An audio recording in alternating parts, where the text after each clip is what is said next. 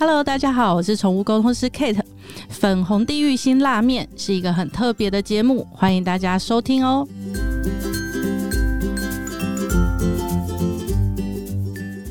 大家好，我是 V 头大叔，我是品熙，欢迎收听今晚的粉红地狱辛辣面。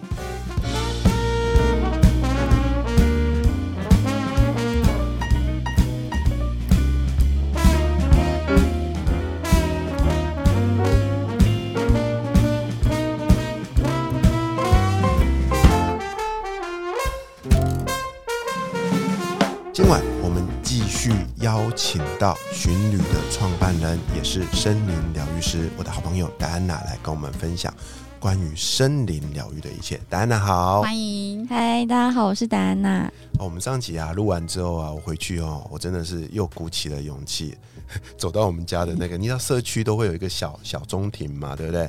然后都会有一小片草皮啊，我就再次突破了我心中的恐惧，我就站在上面站了五分钟。有想要大便吗？有，社区里面都有狗大便，可是冲一冲就好啦，就没事啦。嗯，对啊，我我真的觉得这个，我以前常听人家说啦，就是我们在都市人很多毛病啊，啊，这时候就是要接地气嘛，对不对？赤着脚啊，等等的。然后呢，哎、我我又突然想到，我那一次在森林疗愈里面，我还干了一件事情。我猜，因为我刚刚有一个感觉，我刚刚想，你知道很多 身心灵的老师都叫我要干嘛，你知道吗？叫我要报数。啊，bingo，你说对了。看，我报数，我这辈子第一次报数，我会摸树，我会用手去摸树，因为手还好。可是我告诉你，我一开始连用手摸树我都怕，为什么？因为我有一次摸树，我就傻傻的摸，结果树上有一只毛毛虫，我就被刺到了，好痛哦！真的，那我说的是真的，那种黑黑的毛毛我吓死了。然后之后我要摸树，我都会看一看。然后这一次呢，达安娜这个体验到一半的时候，她说：“哎、你们去亲近大自然。”我旁边就有一棵很大很大的树，我就一直看着它，我就跟它讲话，讲到后面我突然好想要抱它，可是你知道那个树啊，就脏脏的啊，那个树皮有很多灰尘啊，然后又粗粗的，我不大敢抱它。我盯了一分钟，我才决定抱他，而且我是轻轻的抱这样子。嗯，哎呀，可是我一回头看，靠，我旁边的同学每个人整个人都然后他就开始爬上去，是不是？好像在玩钢钢管那种感觉，我就觉得靠，你们怎么那么厉害？我就比较用力的抱。有，我有看到你抱的蛮认真的。对啊，我有照片啊，我待会找那张照片找出来跟大家分享哦。对啊，那是我第一次这样抱大树，那你抱大树有什么感觉？我说不出来，一种很平静的感觉。哦，坦白说，他没有，我没接受到什么讯息啦，就是一种平静的感觉，就觉得说有一种依靠吧，嗯嗯嗯有一种嗯，依靠的感觉，那硬硬的，然后我也闭上眼睛，一直在感觉他跟我说什么，可是我比较愚愚钝啊，我就是我我没有觉察到什么，但是我的心里是觉得还蛮实在的。嗯，你知道有一次，我觉得是，嗯、应该是我去算命玩，然后老师就说你去报数，嗯然后呢，我就走出来，在那个东门站那边，那边有一个小公园。然后呢，我就自己那边抱一下，但是你知道，我就觉得别人在看我，就是怪怪的，只有我一个人在报数，我就很怕会啊腿腿叫警还腿还察。开开，对，然后，所以我觉得，哎、有这样子是团体一起在做这件事情，你就可以不用被别人的眼光给束缚住。因为我那时候真的一个人的时候，我就也无法享受跟大树的连接跟能量。我想说，看别人在看我，我告诉你然后怕东西被拿走。那天只要有一个人在地上滚，我应该也会有勇气滚两下看看。嗯，你有没有碰过带领过有人在地上滚的啊、是没有在地上滚，可是一开始大家就是有有的人其实坐在草地上，他们也会觉得有一点紧张，因为他们可能没有这么常接触草地。可是到活动的后半，他们有时候就会躺在草地上。啊？因为他们觉得很舒服，这样子他们就会躺着，嗯嗯所以你可以感觉到他们从紧绷到自在的那个过程，这样。嗯，对啊，我想请教大家哪一个问题哦，就是我们虽然这个主题说的是森林疗愈嘛，对不对？嗯但是身为都市人啊，那还好啦。我觉得台北的都市绿化做的还不错，就是你走一走就会碰到一个小公园，而且现在的公园都整理的很好，你知道很漂亮。我想问说，在这样一个这么小的，但是里面其实是很多植物的，嗯，这样的一个地方，也拥有跟森林一样的这样的功能吗？其实有诶、因为其实我们所说的森林疗愈，它并不是要你真的走到森林里。当然有这样的环境是很好，比如说在国外，他们毕竟是地广人稀，可是像在台湾这么呃地这么小，然后人口这么稠密，可是其实我们只要有一个地方可以让你静下来，比如说你可以在家附近找一棵树，你常常去拜访那棵树，你坐在它的树下面，你就是像 Vito，你用自己的方式跟它做一个连接，它其实就会变成你一个疗愈的场域。嗯哦，建立一个关系，对对对，这个这个在我们的训练当中，我们叫 C spot，就是你以就是你专属的一个位置。其实来参加我声音疗愈的学员，我最后都会让他们去他们家里附近或是上班的地方找一个他们自己的 C spot，然后他们都会给我反馈哦。他们有现在还会有的人去那边吃饭什么的。哦，很像那个我们，你你没养过狗，你养猫嘛？嗯养狗它都会出去有一个专属的电线杆尿尿，哎、我刚刚就是想到树洞，就是、啊对不对？就是、嗯、我小时候啊，就是比如说我觉得很难过，我有话要跟什么东西讲的时候，找不到树，因为就是树，然后讲完之后可以把它埋起来或什么的，树会帮你永远保守秘密。对，然后我找不到树，我就只好在马桶讲，然后把它冲掉。难怪你家马桶老是塞住。太多我的粪便跟我的心声了。对，所以而且我刚刚想到哦，像我呢，老实说，很多人对于宫崎骏的电影其实都很喜欢，对不对？嗯，我就是没有接触大自然的人，所以他的。特别多电影又是在森林里面，龙猫啊什么的场景都是以这样做一个呃背景，我就会特别无感。对。然后我就会觉得，哇塞，为什么好多人都好喜欢宫崎骏的这个电影？所以我觉得，如果说你看我刚刚延续上一集说亲子，我就想到就是可以播放龙猫的电影啊什么的，就是一个我们就是你看。啊，也可以跟电影做结合。对，哎我觉得超棒的。然后爸妈在旁边聊天，很棒哎。对呀、就是我觉得它其实是很生活化的东西。嗯，对啊，真的啊，我真的觉得现在现在人真的好需要这个东西哦。没错的确是。所以我觉得你也是带着一个天命呐、你看你会接触这个东西，然后你会莫名其妙的，就是也不知道怎么赚钱，就开始推广这个东西。对对，这真的是热忱哎、嗯，热忱，而且我相信你在带领带领这个疗愈的过程，你应该也得到很多能量，对吧？对，我也想听听你自己这个从无到有，从嗯开始接触这个，然后到你看着很多人本来心里是非常的忙碌，就是行程很忙碌，然后心里也很乱，是没办法静下来，然后看着他们的改变，你有什么样的收获跟心得啊？我觉得带领的过程中，其实自己会一直成长，因为因为比如说我刚开始带领的时候，我对于每一次的带领都会有一个期待，比如说，诶，我希望今天的学员他们可以有获得很多啊，甚至感动落泪啊，嗯或者是分享很多感想这样。可是只要人一有期待，就会有失望。对，嗯，对我后来就渐渐的放下这些无谓的期待，因为大自然其实就是我的伙伴。嗯因为其实我们的训练是我们会观察当天大自然的情况，然后对于比如说，哎，我原本想要做的这个邀请，我可能会改变。比如说那一天如果风很大，我可能就会变成说，那我们来跟风做一些互动，嗯类似这样子。当你一直放下这些期待的时候，其实很多奇妙的事情就会产生。像其实有一些学员，他们一开始也是有点社恐，不太敢分享。那一开始其实我会有点焦虑，因为毕竟一个活动如果都没有人分享的话，可是后来的你就会发现，他们可能还在适应这个场这个场域，他们后来就会慢慢的开始分享，而且会分享那种那个很内心的、很真诚的。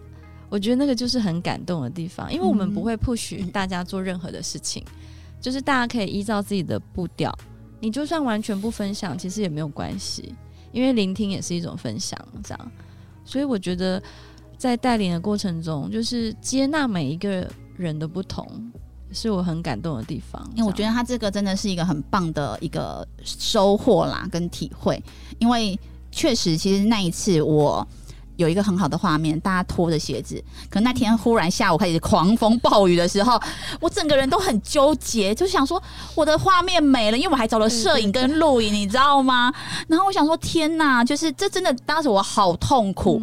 对，然后萤火升不起来，就是因为整个木头都湿的，我要的漂亮的那个火火光都没有，就我内心就会觉得，虽然大家是享受的在雨中，可是我的内心我有一个期待了，我的画画面是微风徐徐，然后大家在那边很很对干干净的草地，然后现在是泥泞的草地，我就会觉得哦，就是真的是。我就会因为这样子，那个东西就会成为我一直放不下的纠结。嗯可是我觉得戴安娜很很棒的地方就是，哎、她坐下来的一个就是放下，再来就是允许。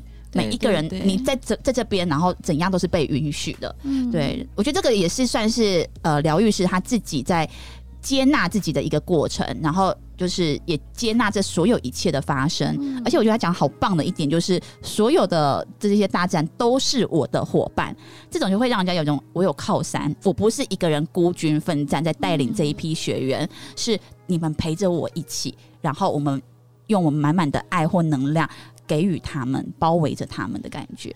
对，像我自己学森林疗愈之后啊，我比如说天黑的时候，如果在树比较多的地方或公园啊、森林里，其实我就不会再害怕了。以前都会觉得很害怕嘛，对啊，会有鬼跑出来。对，类似 类似这样，或者是有一些动物啊，嗯还是因为就觉得很黑，然后听到一些声音就觉得很害怕。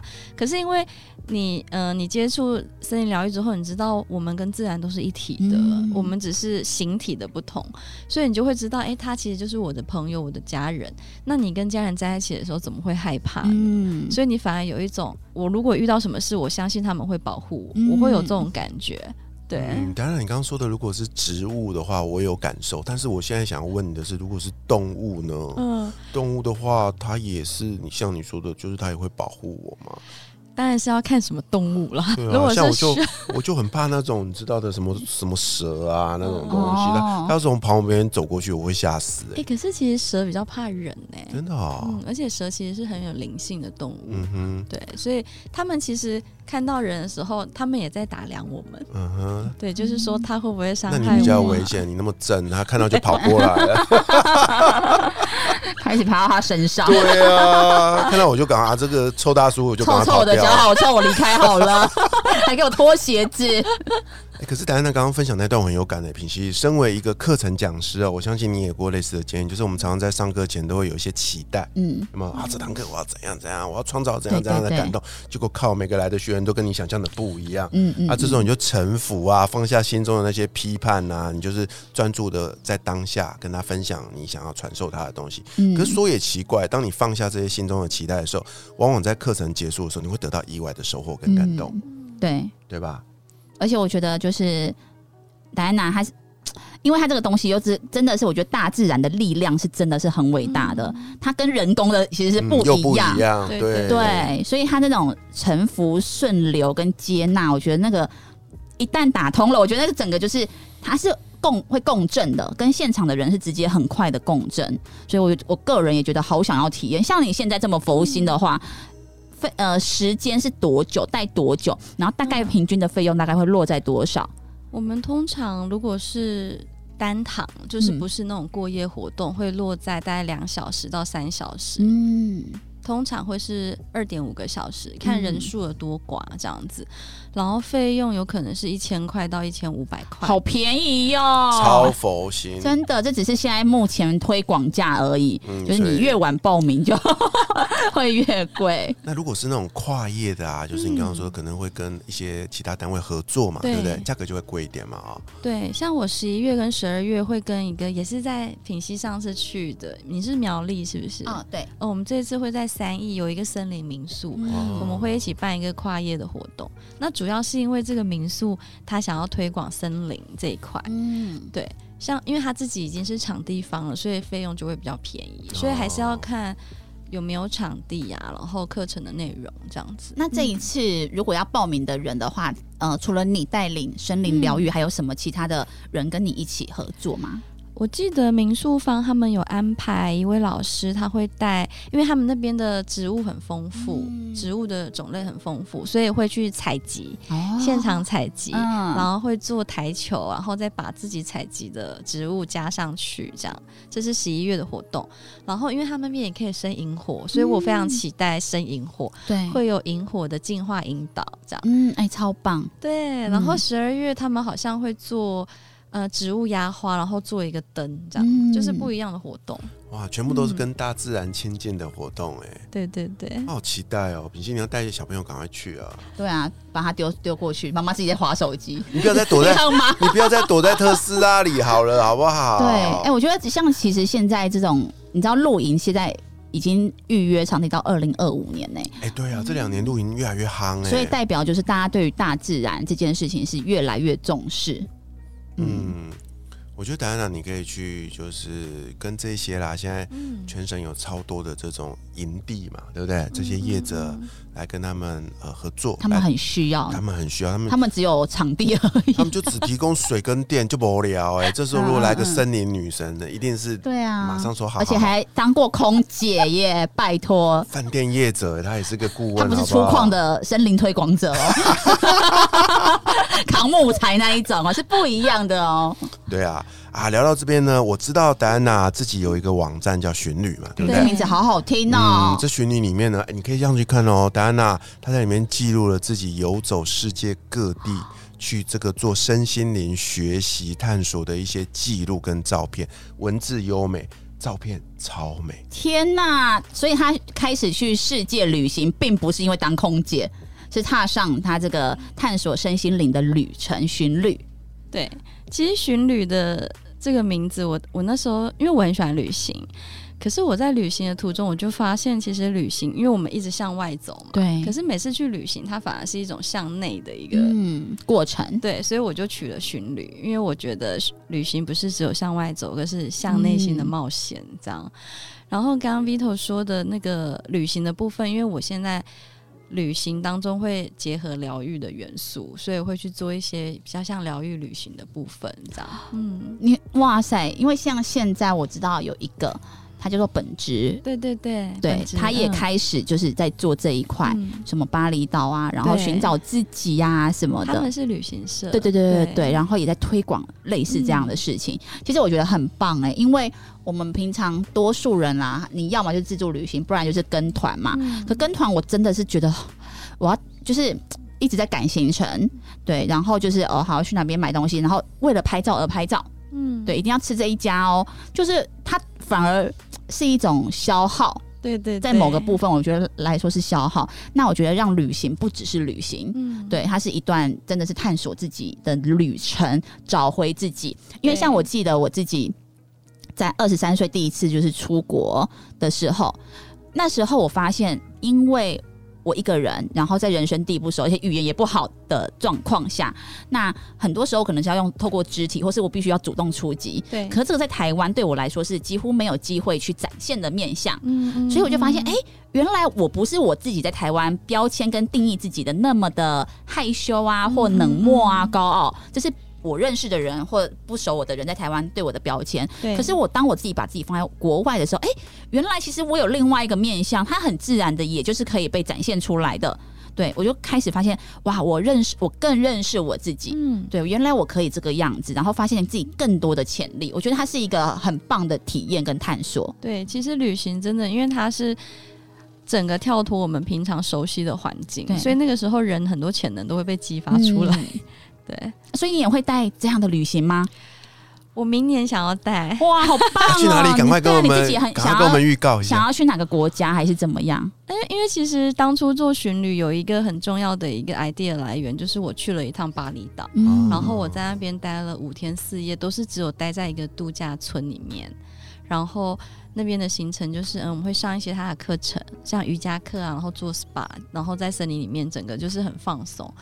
然后我自从体验一次这个旅行之后，我就爱上这种所谓非常疗愈的这种步调，也很慢。你不用去像刚刚品熙说的，你不用去打卡很多网红店啊，嗯观光客行程，对，因为那反而真的会消耗我们很多能量，所以也是因为这一次的巴厘岛之旅，然后让我回来之后就决定要把这个旅行模式分享给大家，因为我觉得台湾比较少人做这样子的旅行，大家还是会把行程都排满这样，所以明年想要做的应该还是会以巴厘岛为优先这样，嗯。哇，好棒哦！这个啊，戴安娜在推广的有一个名字叫 Wellness Lifestyle，对不对？嗯我想请教你，嗯这个 Wellness 的意思是什么呢？